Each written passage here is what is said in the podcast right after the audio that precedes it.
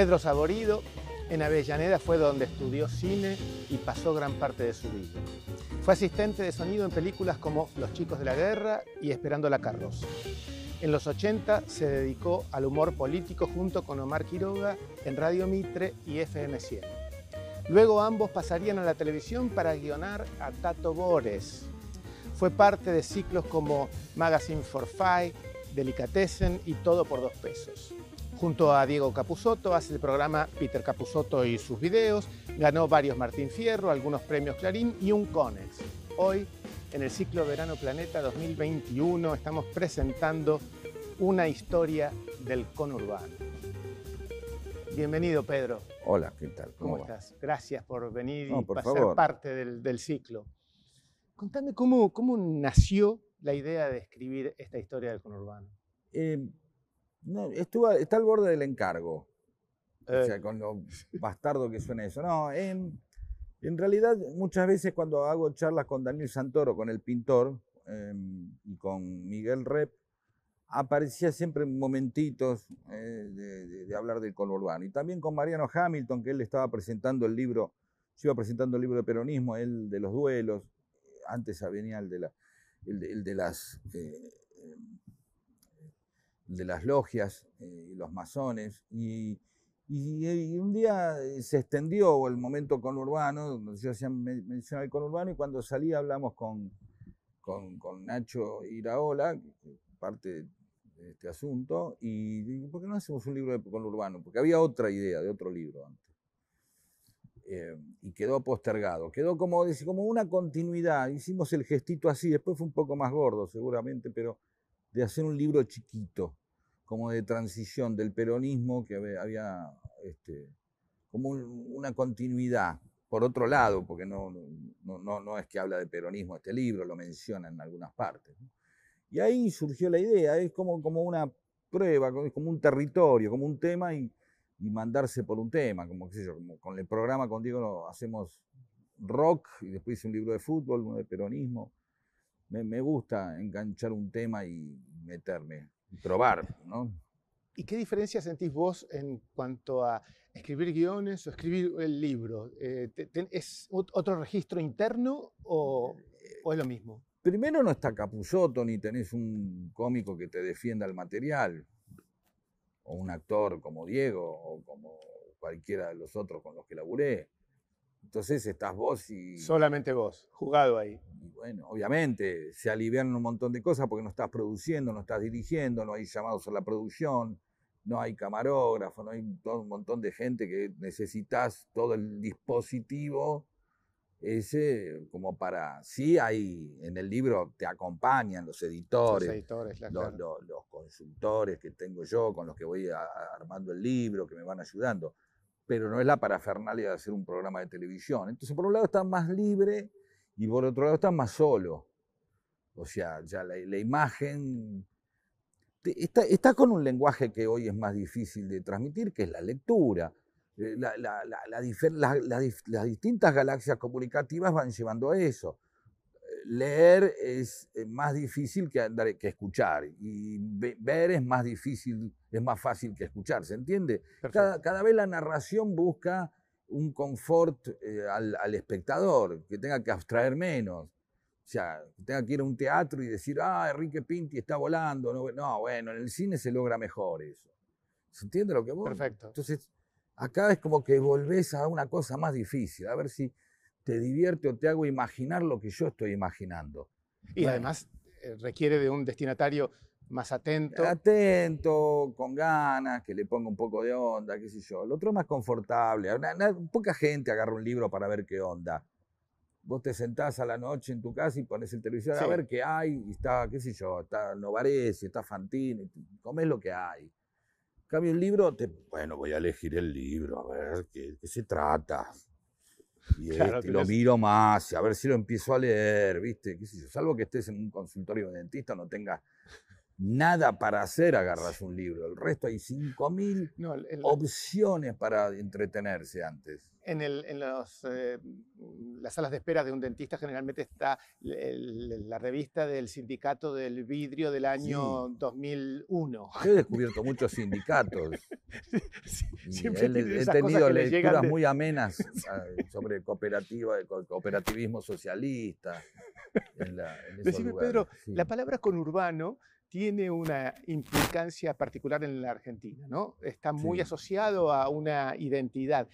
¿Es esa palabra la que se entiende en todos lados en la Argentina? Es decir, eh, yo digo conurbano, acá en la capital federal y hay una, eh, en el imaginario colectivo está determinado tipo de Sí, de sí, se sociedad. acerca, se acerca, se acerca a un adjetivo, Sí, que algo sea conurbano. Esto es medio conurbano, esto parece conurbano.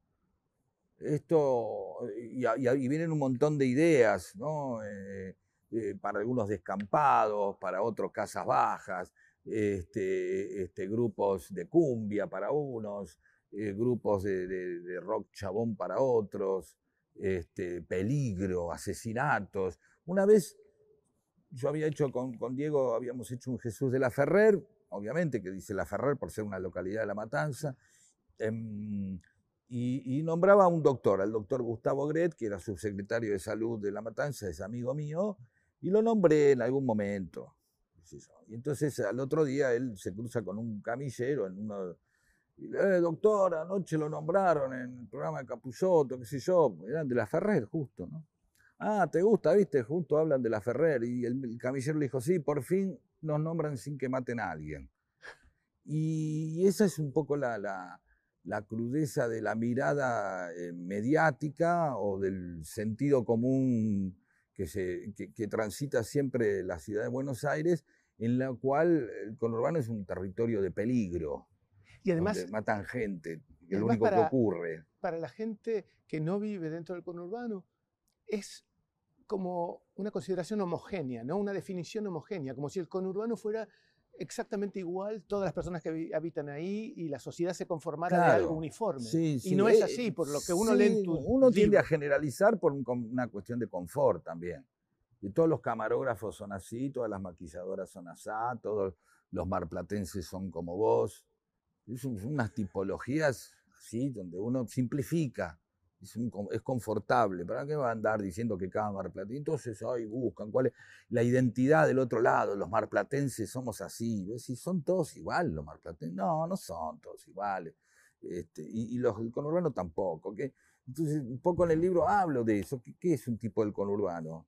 Si yo te digo que una persona va a una reunión de consorcio, come sushi, manda a sus hijos a un colegio privado y después eh, se van a hacer una clase de pilates, vos dirías que esa persona vive en Caballito, en Buenos Aires. No dirías, hay un marplatense, dirías un tipo de clase media, un porteño de clase media, o es de clase media. Sin embargo, en Lanús, en todos lados, hay edificios, hay gente que come sushi, hay gente de guita que puede hacer pilates y viajar y mandar a sus hijos a un colegio privado. Es decir, hay tipologías que por ahí pertenecen más a, a la porteñidad que al conurbano, pero se reflejan porque la- los territorios culturales que manejamos no son geográficos nada más.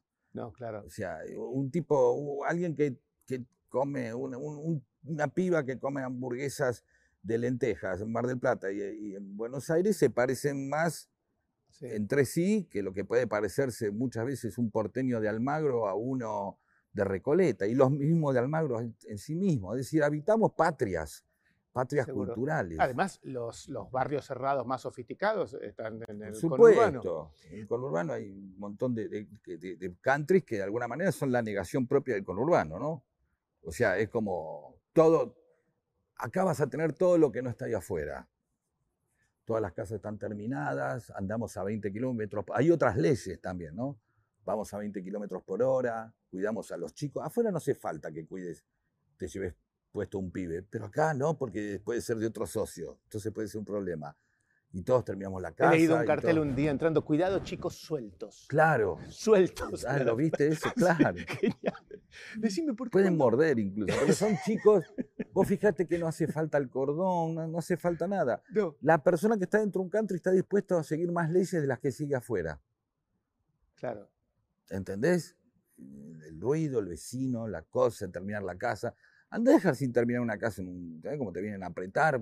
Pones una pelo pincho afuera. en la- decís, Sí, hasta "Ah, los colores, la forma, la, la raza de perro que puedes tener. No sabía eso. ¿También? Sí, hay razas de perros que están Ah, prohibidas. qué en hijos los- de puta. Sí, No sé, sí. Está Creo que los más bravos no los puedes Te tener. eligen pareja también.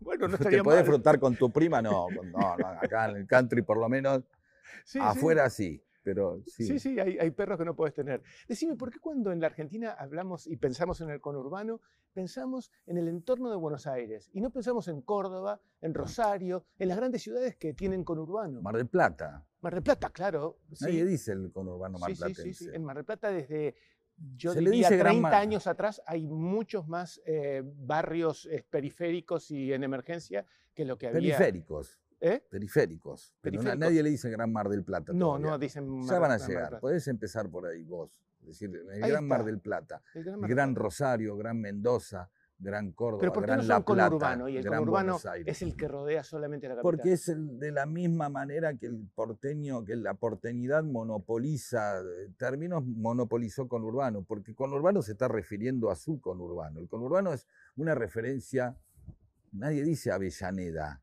Conurbano implica que mm, estás alrededor de Buenos Aires. O sea, seguís definiéndote por Buenos Aires. Sí, Es como diciendo, yo soy sureño. ¿Sureño de quién?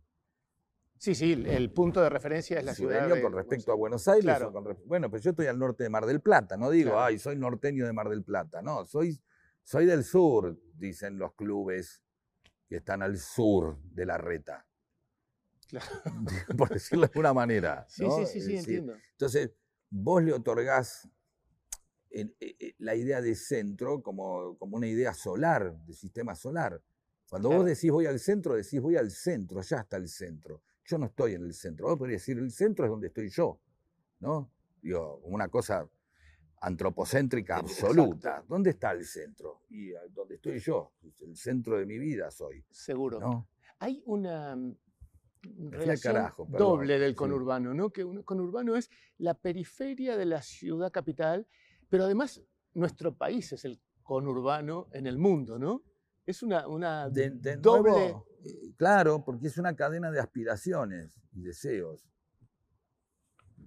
Decime...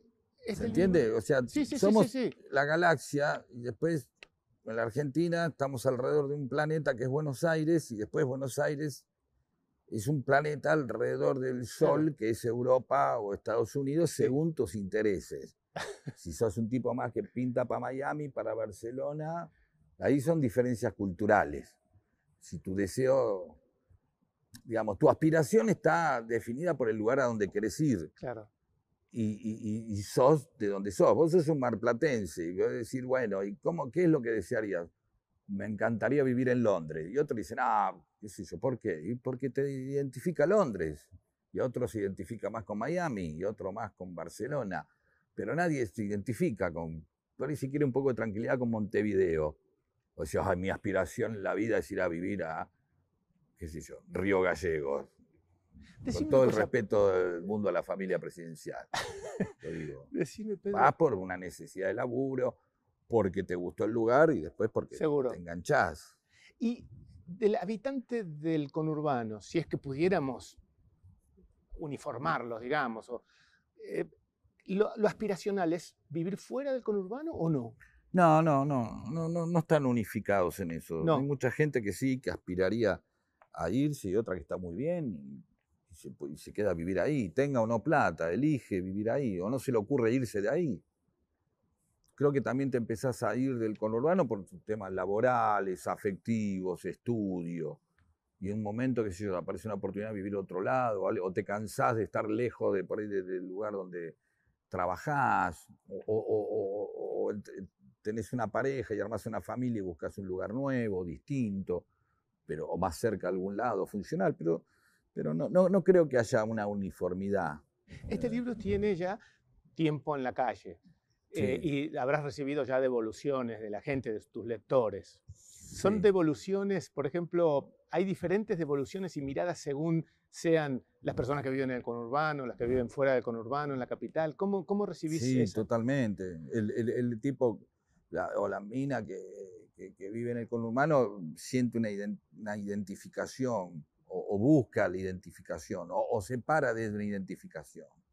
Y el otro lo tiene como un objeto más de estudio, pero sabe que existe o lo, o lo cohabita o lo, ha transitado. ¿Qué sé yo? Alguien que es de Zárate que ahora vive en, Bariloche, le encantó el libro y eh, sabe lo que es el conurbano, vive en Zárate, un cordobés también, porque también empiezan a buscar. Por eso un poco en el título yo quise aclarar esto, de que el conurbano es un, es un lugar que se va repitiendo en todas las ciudades grandes de la Argentina. Existe una, vos mencionás eso, mencionás eso en el libro, una estética del conurbano. Yo me parece que en el conurbano hay una intención, de, hay una regla estética eh, que en un momento se libera, eh, que, se libera de, cumplir con las reglas estéticas y es pura expresión. Entonces, y que incluso si le sale mal también le importa un bledo. Entonces, por ahí hacen un, quieren hacer, viste, como un, muñeco de Bar Simpson arriba de un kiosco gigante y vos decís, uy, está, ¿qué pasó ahí? ¿Viste? está bien hechito, está mal, pero al tipo no le importa. La, vida puede más que el plan, dice el, libro, y, la voluntad puede más que la destreza. Tipo, no importa si está, el, dragón no está bien hecho, pero me encanta que salga un dragón por la... Yo vi una cosa, no sé dónde lo, tipo por ahí le sobró de algún lugar, de pronto había un, un salón de fiestas en, la calle, en la avenida Caguazú, ahora se llama Eva Perón, en Lanús. Y, venías y pegabas la vuelta y veías un dragón, una cabeza de, con cuello de dragón pero de 5 metros, que salía eh, así. Pero entonces. ¿Por qué le está eso ahí? Porque me gusta, dice el tipo. Eso me lleva a pensar que esos pasajes. Vos viste, perdón, viste que la cantidad de gigantografías que a veces hay en las rutas sí. o en los barrios. Sí. Bueno, vas a encontrar en Recoleta uno que se hizo un tanque con forma del Apolo 11 o de una pelota de fútbol o la cabeza de Maradona Marcos Aguini. ¿no? El conurbano sí, alguien dice, me quiero hacer el tanque con forma de pava. ¿Viste? Y se lo hace, o con forma de dama Juana, y lo hace, ¿entendés? Entonces, ¿sabes qué? Me lleva a pensar que esos pasajes delirantes que vemos en, tu libro son más producto de tu capacidad de observación que de tu imaginación.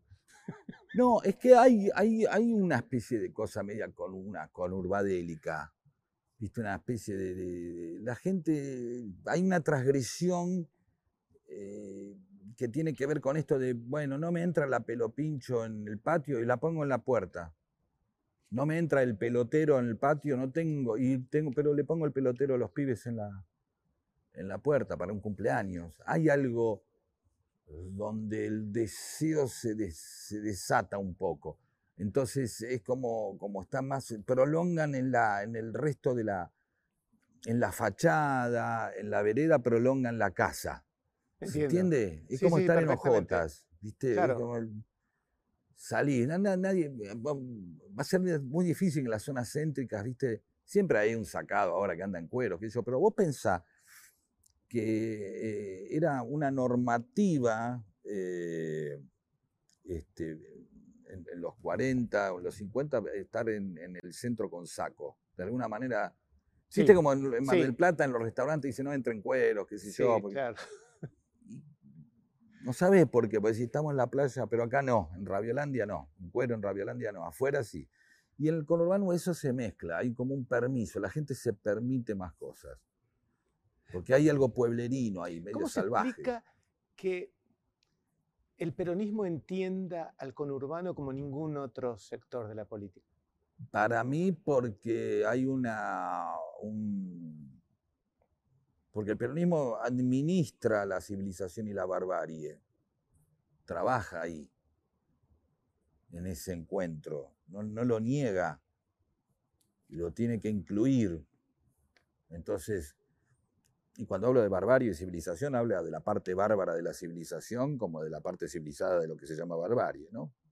Digo, no, es, una definición nominal, nada más, es para identificar esas, esas dos, eh, este, esas dos, esa tensión que hay entre esos dos polos eh, desde hace décadas y décadas y siglos en la Argentina. Peronismo. Entonces el peronismo lo administra, porque el peronismo sabe administrar la civilización y la barbarie, el encuentro, lo que debe ser con lo que es.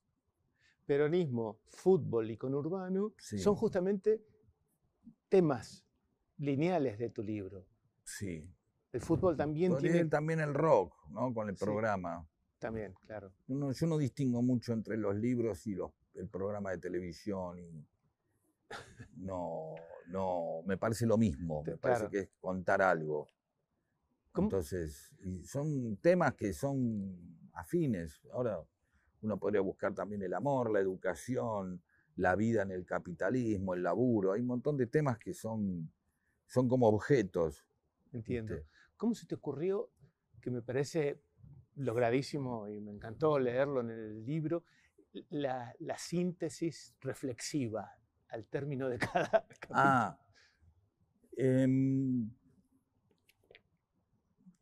me pasó que es, es una cosa que yo hago en el programa eh, con Capusotto, que muchas veces hay como una introducción o un cierre que encuadran el sketch. Em, esto es como una especie de- de, no sé si capricho o ganas de volcar muchas cosas que yo converso con, con mi familia o con mis amigos o amigas o colegas en bares o donde sea, en reuniones, en cumpleaños, qué sé yo, que es una especie de sociología de pizzería que, que de alguna manera después yo no quiero meter en el cuento, porque lo metes en el cuento muchas veces, nos pasa con Diego. Querés, me- "Oye, voy a meter, y, y el concepto le hace perder efecto. ¿Se entiende? Sea, Sí, tratás de cargar Sí, algo, sí. viste, discursivo. Es ahí. como explicar un chiste, claro. Entonces me saco las ganas haciéndolo al final, como una- un pequeño ensayo Sí. que tiene que ver con lo que, como lo que no entró conceptualmente en el, en el cuento. Como que el cuento es- mantiene un estado de anécdota o de Pero a- historia. además apelás a especialistas estrafalarios. Y eso para que no quede pretencioso. Entonces siempre es el cuñado de un sociólogo, un tipo que conoció a, a Foucault, qué sé yo. Pero no. claro. Este, a mí me pareció muy acertado eso. Pero porque están también en el conurbano del conocimiento. Son cosas que yo tengo lecturas o charlas con gente que estudió y entonces te va quedando con pedacitos, ¿viste? Al- al- algo que también recuerdo es que vos decís que el, el, el conurbano transmite gracia. ¿A qué te refieres cuando decís que transmite gracia? Porque es algo que, eh, si yo te digo que Brad Pitt está en, en- en el Hotel Sheraton de Buenos Aires, decís, ah, vino Brad Pitt, qué sé yo. Si yo digo que Brad Pitt está en eh, el Palacio de Buckingham, no va a haber mucha diferencia. Es, estuvo en el Palacio de Buckingham. Pero si yo te digo que eh, Brad Pitt está en la estación Temperley o Quilmes, se perdió Brad Pitt en Quilmes. Y ya hay gracia ahí, no sé por qué. Si yo te digo que Brad Pitt se está comiendo un guaymallén, y, no, y como diciendo, bueno, Brad Pitt se perdió en Chapadmalal, ¿viste? ¿Dónde está? Si está en Costa Galana no va a ser No, gracioso, va a decir, es una visita ilustre. Ahora, si está el tipo en el baño de Radiolandia, o de eso, ¿existe Radiolandia todavía? Sí, claro, Ah. sí, sí, la Avenida Colón. eh, este, automática, ¿por qué? Porque ahí aparece lo bastardo. Vos no te reís de lo sublime, vos te reís de lo, lo que te causa risa es lo bastardo, lo incompleto. Sí, sí, lo incongruente además. es- incongruente. claro, es más sea- fácil verlo a Brad Pitt, como decís, en un Sheraton y no en, eh, la pizzería. Un tipo en bolas en un, en un vestuario es un tipo en bolas en un vestuario. Claro. Un tipo en bolas en un, en un bautismo, en una misa, ya adquiere, es un tema. Entonces, el, el conurbano todo el tiempo nos remite a eso, a lo que somos, Claro. no a lo que queremos ser. ¿Por, por qué el conurbano es eh, un territorio hecho de invasiones, decís? porque es todo lo que fue sumándose como capas desde, desde, desde las invasiones ingle- inglesas, que es la que da el tema, o mejor dicho antes, desde Sí. los españoles, desde Garay y, Pedro de Mendoza tirándose contra los querandíes en el río Matanza, para acá siempre fue un territorio donde se va acoplando masas de gente que van invadiendo. inmigrantes, españoles, italianos, polacos, húngaros. Vos vas, a encontrar siempre un club raro, vas a, un lugar y hay, ¿por qué hay un club húngaro acá? ¿Por qué hay Italia? ¿Por hay gente todavía que habla con acento italiano en el conurbano? Y después, más, más, más eh, este, latinoamericanas, ¿no? Este, de Paraguay, de Bolivia y también del resto de la Argentina, que se van todos acercando a ese foco, a ese sol que es Buenos Aires, buscando laburo. Mar del Plata puede ser una réplica de eso, porque es una ciudad de aluvión. Y, Todas las ciudades. Más del 50% de la gente no es nacida en Mar del Plata. Claro, son ciudades aluvionales. Decime, el como, como Neuquén. Claro. También lo es Córdoba. Lo que pasa es que se han, eso ya se ha, detenido y ya tienen su propia ya tienen su propia producción de Nix. Sí, claro. Además, las ciudades del norte, bueno. ¿También le dicen Nix en Mar del Plata? Sí, nacido y criado, claro. Sí. Yo soy nacido y criado. Vos sos Nick. Sí, soy la quinta el, el Nick, el Nick se siente superior al... No, no, no. ¿Sabes que no? No, que no. No, en Mar del Plata no hay una aristocracia lugareña. ¿No? No, no. Porque Podrá haber una burguesía comercial, pero no. Las personas que pertenecen a, familias muy viejas no, no tienen ningún poder, ninguna... Quizás porque también no solamente son aluvionales, sino temporalmente aluvionales. Es decir, el aluvión...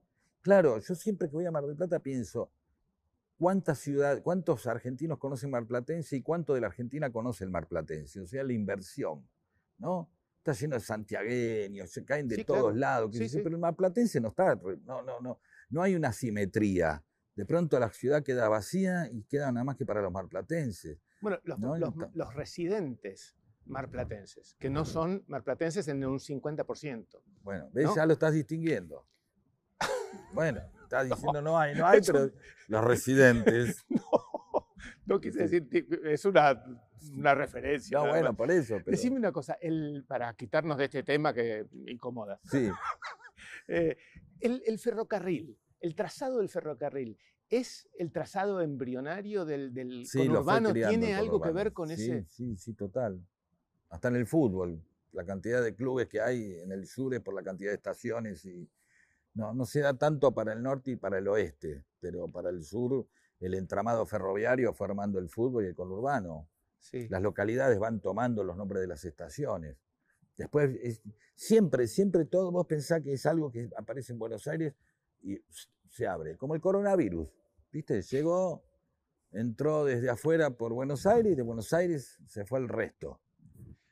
Me pareció a mí, o vos tenés el mismo amor que tenía Borges por las citas apócrifas. Sí, totalmente. Lo que pasa es que no se distinguen cuáles son apócrifas y cuáles no, nadie se va a poner a buscarlas. hay, hay un, el 70% son falsas. El 70% de tus citas son falsas. hay, que ponerse a adivinar, a, googlear, a ver cuáles son las que verdaderamente. no creo que alguien se ponga a hacer eso. ¿Eh? Me voy a poner a hacer eso, a ver, a ver si descubro cuál es la. Te vas a sorprender. ¿Es un conurbano también hay diferencias si estamos hablando del norte y del sur? Lo que pasa es que mucha gente, hay, un sector del, conurbano norte que uno lo tiene más identificado con, con, sectores pudientes o una burguesía un poco más acomodada. Entonces no le cabe la palabra conurbano a San Isidro, a pesar de que está en el conurbano y de que también hay gente pobre y de clase media. ¿No? Son como, son, eh, uno podría decir eh, que alguien tiene mucha guita y va a Mar del Plata y sin embargo este, el, el, el, eh, Punta del Este es la que monopoliza la idea de un veraneo de chetos. Nadie dice soy un cheto que va a Mar del Plata. Sin embargo, hay mucha gente que va de guita a Mar del Plata. ¿no? Entonces, y acá ocurre lo mismo. Entonces, con Urbano aparece como todo ese sector que tiene más que ver con San Martín, eh, y, toda la vuelta hasta Verazategui, este, y al otro se le dice zona norte, ¿viste? No, no hay una identidad. Eh, sin embargo, pertenecen claramente al conurbano, ¿no? Vicente López, este, em, San Fernando, San Isidro. Claro. Decime, Pedro, Diego Maradona, ¿dejó de ser en ningún momento un, un pibe del conurbano, a pesar de haber escalado la cima del mundo. ¿Los chicos del, conurbano ven a Diego como un espejo?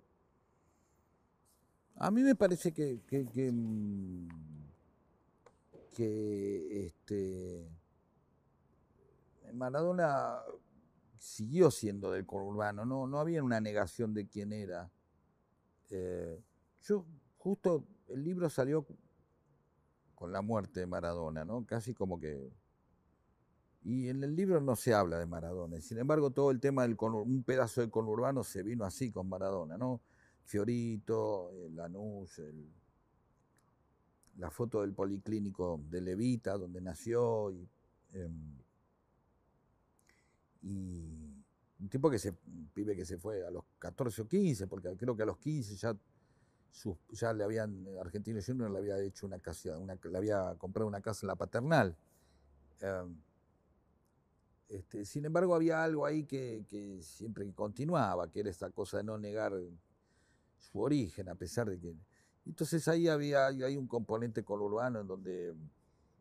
Eh, donde se, mezclan eh, todos los Maradonas que fueron, ¿no?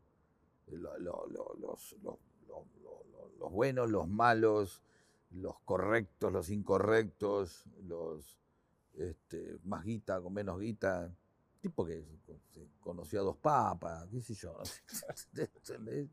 Pero me parece que era una cosa que se había estirado desde la no, no, no es algo, no se nota que haya cortado con lo que era. Y creo que eso la gente siempre se lo, se lo, se lo valoró, se lo valoró. Se lo valoró, mucha gente lo valoró y otra, otra gente no, al contrario, por eso mismo que lo odiaba, ¿no? Pero el conurbano lo siente como propio. Y sí, sí, sí, sí, sí, obviamente. Eh, cada localidad del conurbano siempre te va a poner sus blasones frente a la legitimación del mundo y la Argentina lo hace con el resto del mundo. Entonces Maradona nació en Lanús, pero vivió en Loma de Zamora, pero nació en Lanús. ¿Entendés? es un orgullo que haya nacido Hay Un accidente demográfico, nada más. Sin embargo, hay un orgullo. El pibe jugó acá, aprendió acá, ¿ves? Hay algo. Se legitima acá y se legitima en el mundo. Como todo lo argentino se legitima en, en Europa o en Estados Unidos. Se lo valora como, ay, triunfó no es lo mismo triunfar en Rusia que triunfar en. ni en España siquiera. En España, oh, triunfó en Londres, en París, triunfó en Hollywood. Todos. Ah, porque es esa legitimación del centro hacia la periferia. ¿Por qué decís, Pedro, que el conurbano entrena las mentes de otro modo? ¿Qué, es lo que entrena? No, no, eh, se supone, ahí por ahí más que decirlo, hago una pequeña polémica donde se supone ese e, e, es, es, eh, paralelo a la idea de que cuanto más hostil sea algo, mejor te entrena. Para, para, sí, la adversidad. La, adversidad te entrena. Entonces, eh, la persona que se supone que está en el conurbano, bueno, se crea de otra manera, tiene otras paciencias, supera otras falencias que, que no tiene en el centro de, la capital.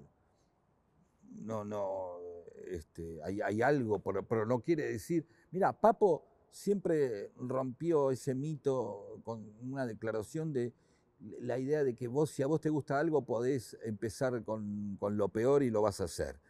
Esta idea de que, bueno, si quiere tocar guitarra, que toque con esta guitarra que es una mierda. Y Papo decía, no, para que alguien toque la guitarra, mejor que sea una guitarra linda, porque una guitarra fea, me dice, te, desalienta. ¿Viste? Me dice, bueno, si quieren ser camarógrafo, te hace un trípode con un perchero, y ella te maquilla con, un poco de témpera y sabes qué, no, mejor tener buenos materiales porque te alientan a hacer las cosas bien. Entonces esta idea de que se críe en el potrero, y mejor que se críe en un lugar que esté lindo, que tenga un vestuario, ¿Entendés? Es el mismo error que cometen muchos padres, que cuando a sus hijos uno le va mal en matemática y es un genio o le va muy bien con otras materias como música, en vez de ponerle un profesor de música, le poner un profesor de matemáticas. Claro, bueno, todo el tiempo se está alentando la, porque estamos construidos de, de, falencias, de lo que necesitamos alcanzar. Entonces, ojalá que el conurbano, no, no, no, quiero romantizarlo, ¿se puede vivir bien en el conurbano? Por supuesto. ¿Se podría vivir mejor? Claro que sí.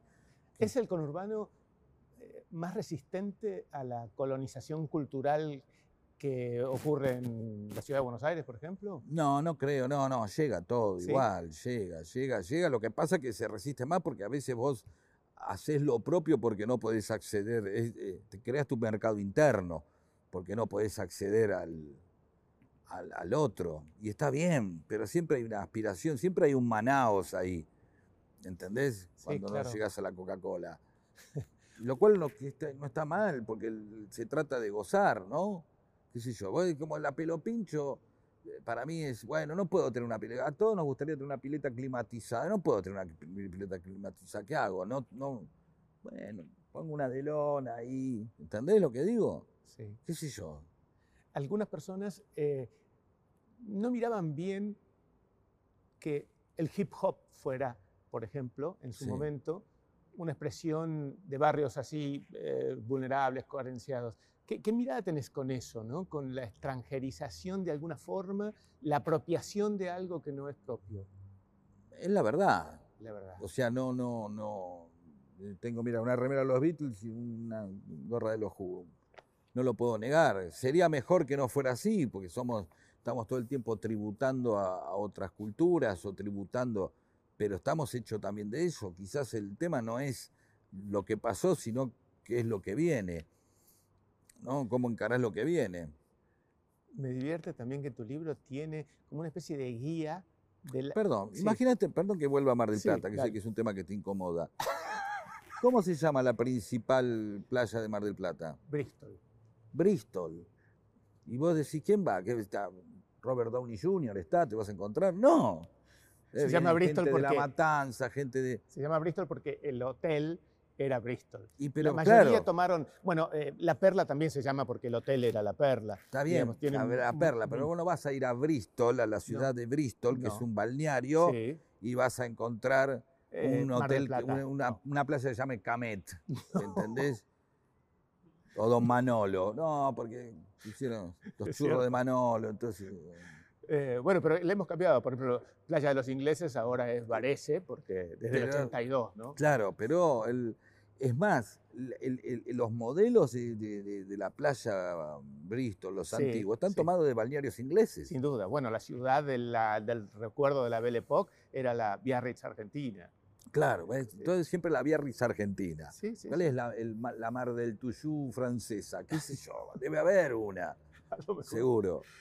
Vamos a darle la idea. Decime, esa, esa guía de, la, de las miradas que tienen los forasteros del conurbano. Sí es fantástico lo que has hecho en el libro, me encantó. ¿Va a seguir? Debes tener una lista larga. No, lo que pasa es que, es una mirada de, lo, de, la fascinación. En realidad yo la pongo exagerada como que son europeos, pero es la mirada porteña esa, la mirada de clase, una, una clase cultural que se, se entretiene con eso, ¿no? Puede entretenerse con eso, puede fascinarse con eso, con, con lo que es el conurbano, con esa libertad estética, con ese delirio con ese de pronto hacer una reproducción de un castillo medieval arriba de una librería.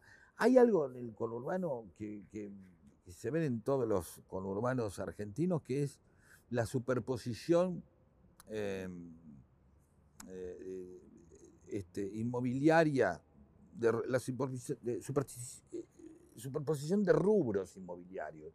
Es decir, una bulonera y arriba un chalet californiano hace, poco yo en Lanús tuve una, como una especie de epifanía porque si vos ponías el brazo así veías todo como un cinco, cinco chalet. Y entonces decís, che, hay un barrio residencial, pero levantabas el brazo y veías la bulonera, un depósito. o sea, había como un barrio arriba de otro. Había un barrio fabril abajo y uno residencial arriba. Y eso eh, e, e, es fruto también de una libertad que va más allá del, del plan. Sí, es una libertad espontánea, digamos. Una... El tipo dice, me voy a hacer un chalet arriba. Eh, ¿Cómo vas a hacer un chalet arriba de una bulonera? Y correspondería que sea racionalista, cuadrado, ¿viste? El típico eh, galpón abajo y la vivienda arriba. Y el tipo dice, yo vivo acá, ¿no? por ahí no piensa, no, me lo voy a hacer más en otro lado. Pues sí, se va a un country, por ahí se hace mucha guita, pero en un country no le van a dejar hacer una bulonera abajo del, y laburar ahí. En cambio, el tipo, esa idea de que tu trabajo y tu vida estaban tan juntas, como un taller mecánico, una pyme, una fábrica de soda, hacía que el tipo tuviera el local de la materiales para construcción abajo y arriba se hiciera la casa, integraba todo, integraba todo como una vida, una misma vida. Hay una mayor libertad, lo que vos estás explicando, Sí, de, que es de no, No estar sujeto ni esclavizado a los parámetros del buen gusto, qué sé yo. exactamente. Entonces por eso el tipo hacía eso.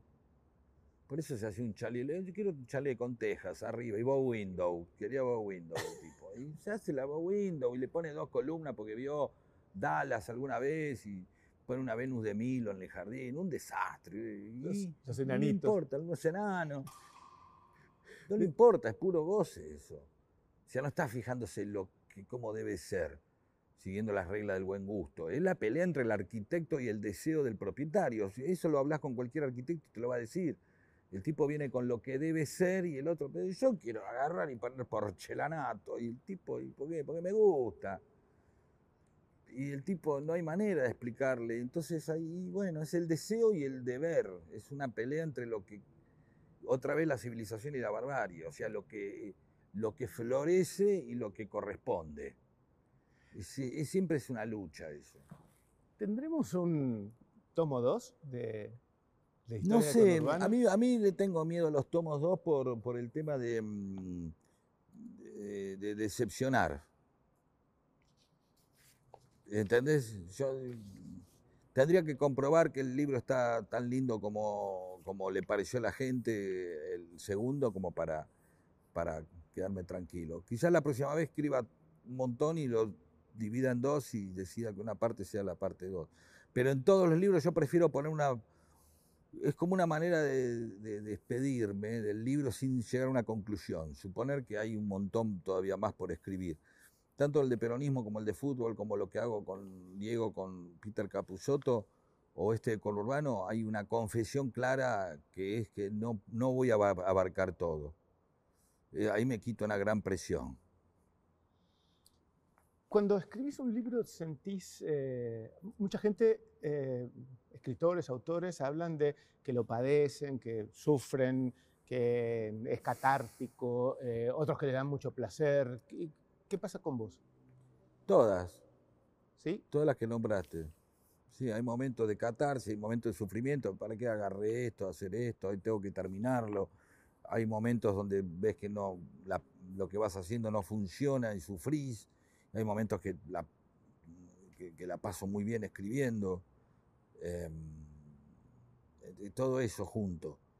Pero eso son las neurosis de cada uno para encarar cualquier trabajo, cualquier cosa que vaya a hacer en la vida. Vos podés pasar por las mismas sensaciones haciendo un asado, angustiándote si va a alcanzar, si el chinchulín está bien, la expectativa de la gente. ¿Qué tal estuvo la carne? ¿Te gustó la molleja? ¿Qué opinas de la molleja? Y es una molleja, pero ¿qué molleja? Sí, es una molleja tremenda. Entonces el tipo, todo el tiempo, eh, uno cuando se expone, se eh, pone su vanidad en juego. ¿no? Si vos haces un asado, el tipo está, quiere que digan que es un buen asador. Claro. No, nadie quiere que digan, ¿y vos qué tal? sos?". Que, que digan, no, es un asador mediocre. No, el tipo dice, ¿sabés hacer asado? Sí. Tipo, te pone la mano de- arriba del fuego y dice, no, sacás, Es una ciencia. sube y baja. todo". Además de tu editor, cuando escribís esas historias, eh, ¿se las das a Sí. amigos, a personas, a... Tengo no un sé? grupo ahí que figura Sí.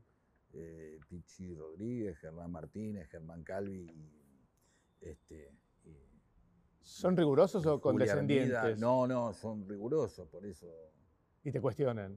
obvio. Sí, sí. ¿Y qué, y qué bola le das?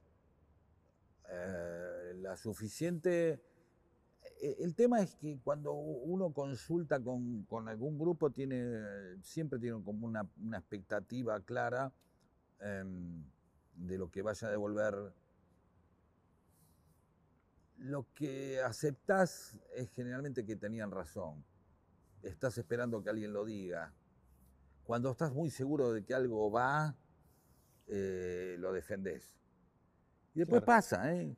Y me dicen, che, justo tal cuento que es el que más me gusta a mí, por ahí no es el que más le gusta a la gente, pero yo lo voy a seguir defendiendo. O sea, no es que voy a hacer todo lo que le guste a los demás. Entiendo. Es una especie de negociación, ¿viste? Como el sexo. Bueno, Y cada uno hace un poco lo que quiere, Claro, un poco lo que ahí, puede. intercambio. Nos gusta a los dos, esto no nos gusta a ninguno de los dos. Bueno, Y, una vez publicado, em, no sé si lo has vuelto a leer o lo mirás. No, no, mirás. Eh, no, no, no, tenés momentos de, pucha, hubiera corregido esto. Todo el tiempo, por eso no lo miro. Claro, claro, sí. Es, algo que le pasa Con los programas de televisión tampoco no, los miro. al principio los veía porque mis, eh, mis chicos tenían ocho, seis, ocho años, qué sé yo, y los mirábamos juntos para nada, quería ver que se diviertan y eso. Después me ya empecé, uy, cada vez que veía un, programa, entonces no los miro más. Aprendí a no mirarlo. Uy, esto lo hubiera hecho más corto, esto lo hubiera hecho más largo. Ya lo terminé de editarlo y ya está, no lo miro más. ¿Es el humor una herramienta mucho más potente para decir algunas cosas eh, serias que, que, a lo mejor... No, no, no necesariamente, no, no, es la que tenemos algunos una herramienta para hablar desde un lugar o, contar cosas, pero no, no, no creo que sea más ni menos que otra. Es más elegante, es menos agresiva. Eh, eh, reviste una es, una, es una piña con piedad, ¿viste? Porque siempre cuando a alguien le decís algo y se lo decís en chistes, como que, que lo acompañas en que lo pueda lo puede asimilar de otra manera, ¿no? Como, como, como suaviza un poco la situación. No lo prometiste, pero eh, yo espero otro tomo de Bueno, hablamos después con... Con, con este, justo no. Con, Nacho. Con, varios que hay que hablar ahí y lo vemos. Vale.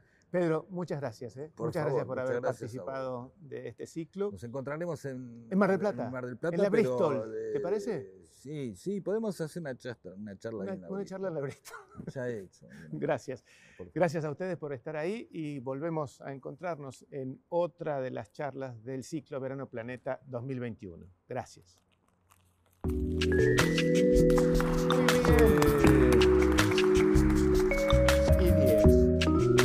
con el tiempo. Perfecto. Todo bien, che. ¿Eh?